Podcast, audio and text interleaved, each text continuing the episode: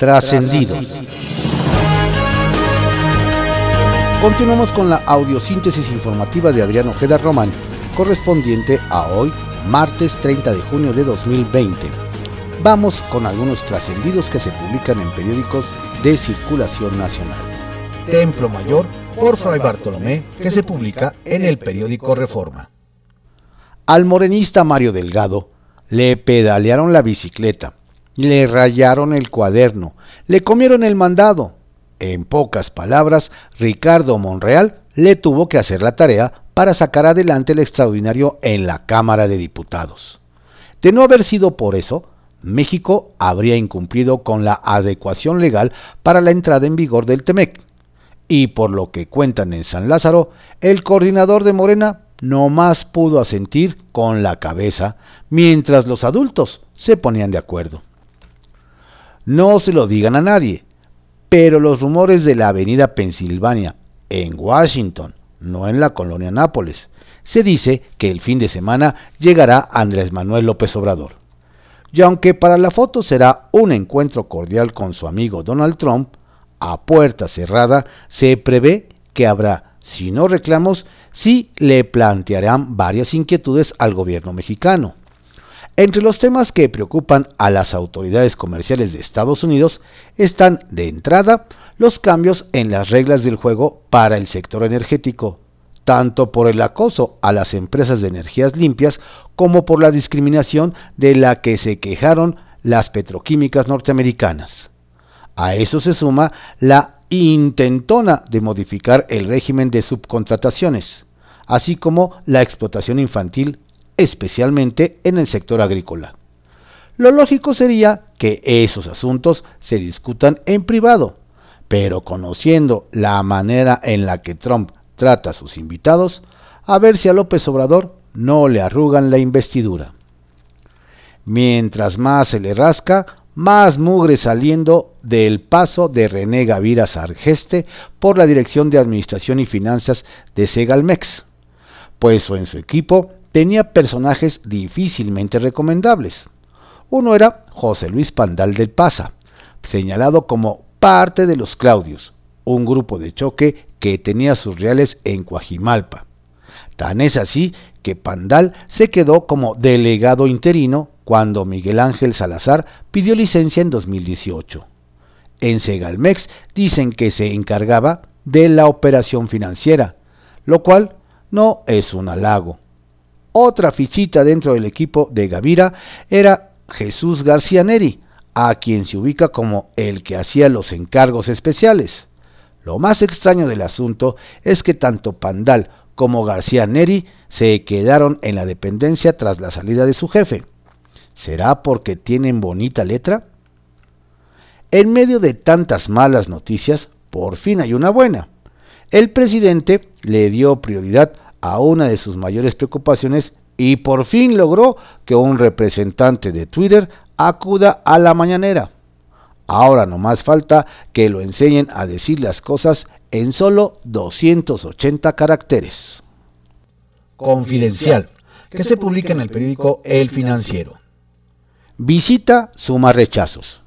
El titular de la Secretaría de Relaciones Exteriores, Marcelo Ebrard, acumula cartas en su buzón, a la que le envió el ex canciller Bernardo Sepúlveda, alertando de los riesgos de la visita de López Obrador a Donald Trump, se sumó ayer una que mandaron migrantes radicados en Estados Unidos. Algunas organizaciones como la Red de Poblanos en Nueva York, la Unión Cívica Primero de Mayo y el Frente de Inmigrantes Chicago llaman al secretario a que se posponga el encuentro para después de noviembre, cuando se sepa quién será el próximo presidente estadounidense. Entonces, argumentan, se podría dirigir al Congreso, reunirse con empresarios y líderes migrantes. Una visita ahora, insisten, se interpretaría como espaldarazo electoral. Espaldarazo de senadores a Monreal. Tuvo que negociar a fondo Ricardo Monreal, pero lo consiguió. El líder de la Jocopo sacó adelante las cinco leyes del TEMEC y el acuerdo en materia ambiental, por lo que se logró armonizar la legislación. Esto contrastó con el traspié del diputado Mario Delgado, que puso en peligro el periodo extraordinario desde la Cámara Baja, pues en el Senado todos los grupos parlamentarios cerraron filas para aprobar por unanimidad los dictámenes. Supo conciliar y construir acuerdos bajo el apremio del tiempo y por los intereses del país. Y así lo hicieron saber y reconocer hasta los senadores de la oposición. Doctor Ackerman, la guerra de, de tuitazos entre fanáticos de izquierda y de derecha, que se desató por la discusión entre John Ackerman y el senador Ricardo Monreal, no más no ceja. Ayer, por ejemplo, quien se subió al tren con todo y pantallazo fue el morenista Alejandro Rojas Díaz Durán, quien presentó evidencia de que los dos doctorados que presume el investigador de la UNAM no figuran en la base de datos del Registro Nacional de Profesionistas. Por esa razón, según el suplente de Monreal, el aludido ya no solo debería ser conocido como Doctor Houses, sino también como Doctor Fake. Así se llevan en Morena. PAN amaga golpe por golpe. Diputados panistas advirtieron que no dejarán pasar una sola agresión contra la presidenta de la mesa directiva, Laura Rojas, de su partido. Iremos golpe por golpe es el acuerdo en la bancada azul, aseguran para las sesiones extraordinarias. Anticipan que estarán principalmente sobre los diputados Gerardo Fernández Noroña y Dolores Padierna, quienes, según señalan, ya amenazaron con no perder ninguna oportunidad para atacar a Rojas, por haber presentado una controversia ante la Corte sobre el tema del uso de las Fuerzas Armadas para combatir la inseguridad pública sin el permiso de la 4T. El virus ronda a Barbosa. Deberá andar con mucho cuidado el gobernador de Puebla, Miguel Barbosa. Resulta que cada vez son más los funcionarios de su gabinete que se contagian de COVID-19. La más reciente víctima es el secretario de Seguridad Pública, Raciel López Salazar. Con él suman ya tres de su equipo que dan positivo al SARS-CoV-2, pues también contrajeron la enfermedad Verónica Vélez, titular de la Coordinación General de Comunicación, y la secretaria de Bienestar, Liz Sánchez. Las leyes brutalmente neoliberales. En medio del festejo en Morena por la aprobación de las leyes para el Tratado México-Estados Unidos-Canadá, alguien de casa salió a aguardar la fiesta. Sí, se trata nuevamente de Porfirio Muñoz Ledo el diputado señaló que entre las leyes asociadas al TEMEC hay una de propiedad industrial y otra de derechos de autor. Los proyectos son profundamente neoliberales, brutalmente neoliberales. Bajo reserva, que se publica en el periódico El Universal. Fernández Noroña, el perdedor en el Congreso. Si hubo un gran perdedor este fin de semana en el Congreso, este fue el PT pues como operador resultó un fracaso. Los legisladores petistas Reginaldo Sandoval y Gerardo Fernández Noroña, distinguidos miembros de la 4T legislativa, intentaron doblegar a la oposición para introducir otros temas en el periodo extraordinario de la Cámara de Diputados que se realizará hoy. Pusieron en vilo el periodo y las reformas durante unas horas, al grado de que Noroña tuvo que pedir auxilio al líder de los senadores morenistas, Ricardo Monreal, para corregir el entuerto. El trasfondo del pleito es, para los petistas, ganarse la presidencia de la Cámara de Diputados a partir de septiembre. Y como dicen que no hay derrotas eternas, en una de esas y por cuestiones estratégicas, el PT podría lograrlo. En ese escenario el perdedor es el PRI, al que no se le quiere cumplir el acuerdo de presidir la Cámara el último año de la legislatura. El sueldo de la presidenta. No, la presidenta de la Comisión Nacional de Derechos Humanos no cobra lo mismo que su antecesor y más que el presidente de la República, nos aseguran en su oficina. Doña Rosario Piedra, dicen, gana solo 106.880 pesos con 84 centavos al mes, ya aseguran que su antecesor dejó el cargo ganando un sueldo de 160.713 pesos con 38 centavos. Ayer en este espacio le decíamos que doña Rosario tenía un puesto promovido por la autollamada 4T, pero con sueldo de la era neoliberal. Así que hoy sabemos que la diferencia entre la actual austeridad y los grandes salarios del neoliberalismo son 53.832 pesos y 54 centavos. También aclaran que de ninguna manera la presidenta gana más que el presidente Andrés Manuel López Obrador. En este caso, y según las cifras de la CNDH, la brecha es menor, pues el mandatario percibe 108.659 pesos, es decir, que la señora Piedra está 1.778 pesos y 16 centavos por debajo del salario del jefe del Poder del Ejecutivo. Una gran diferencia que la mantiene dentro de la línea de la austeridad republicana y lejitos del diabólico neoliberalismo. Renovación de dirigencia en Morena en suspenso. Morena aún no sabe cuándo podrá llevar a cabo la renovación de su dirigencia nacional, pero por lo menos el Comité Ejecutivo Nacional decidió que la encuesta ordenada por el Tribunal Electoral será solamente a la militancia y no a la ciudadanía, y además con el padrón del Sistema de Registro Nacional de Afiliados que dejara Gabriel García, y que la exdirigente Jacob Polevsky calificó de amallado porque dijo de repente Morena resultó con 3.1 millones de afiliados.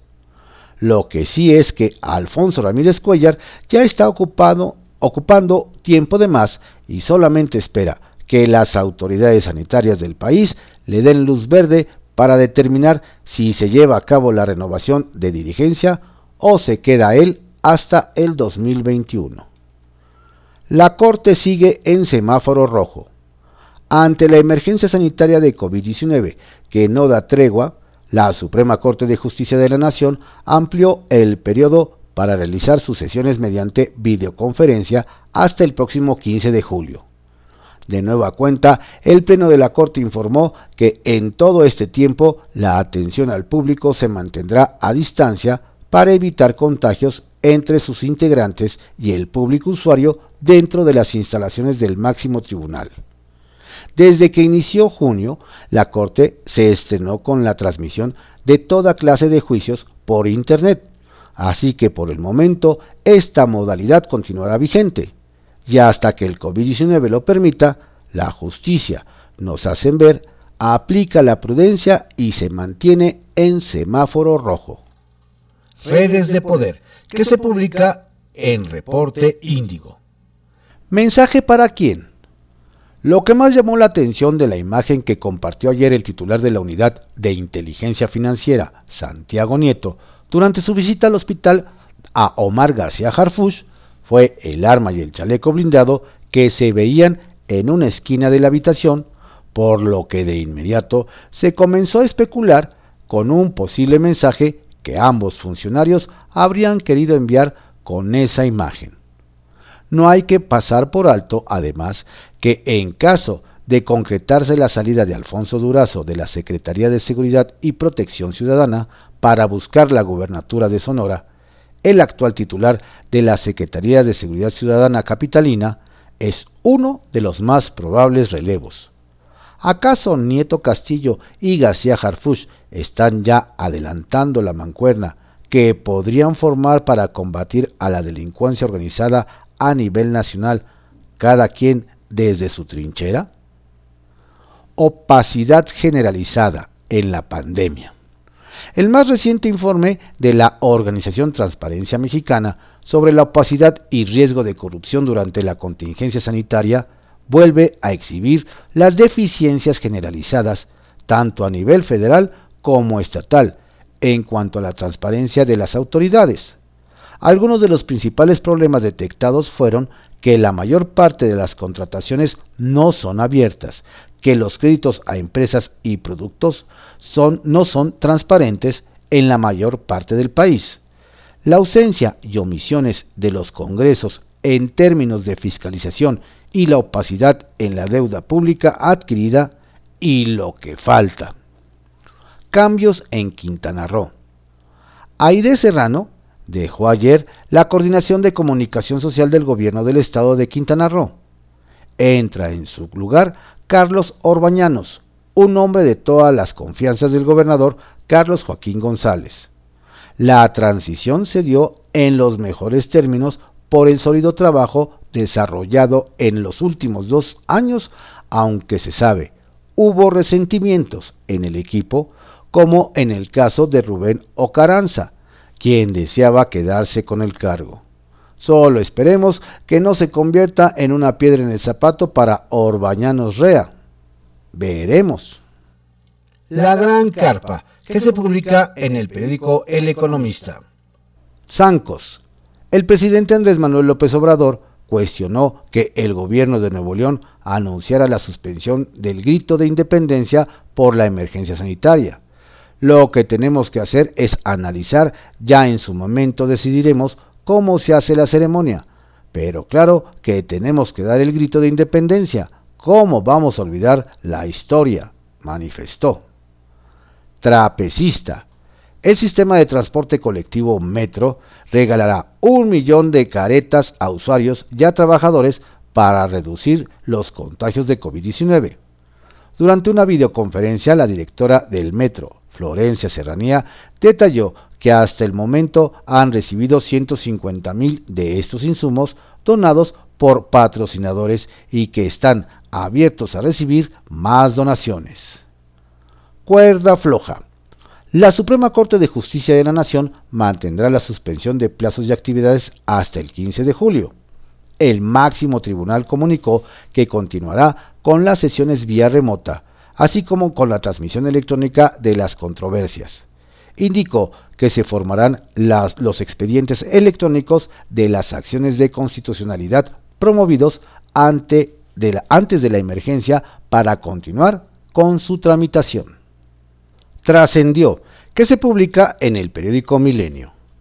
Trascendió que la Auditoría Superior de la Federación entregará hoy a la Cámara de Diputados el primer paquete de revisión a la administración de Andrés Manuel López Obrador correspondientes a la cuenta pública 2019.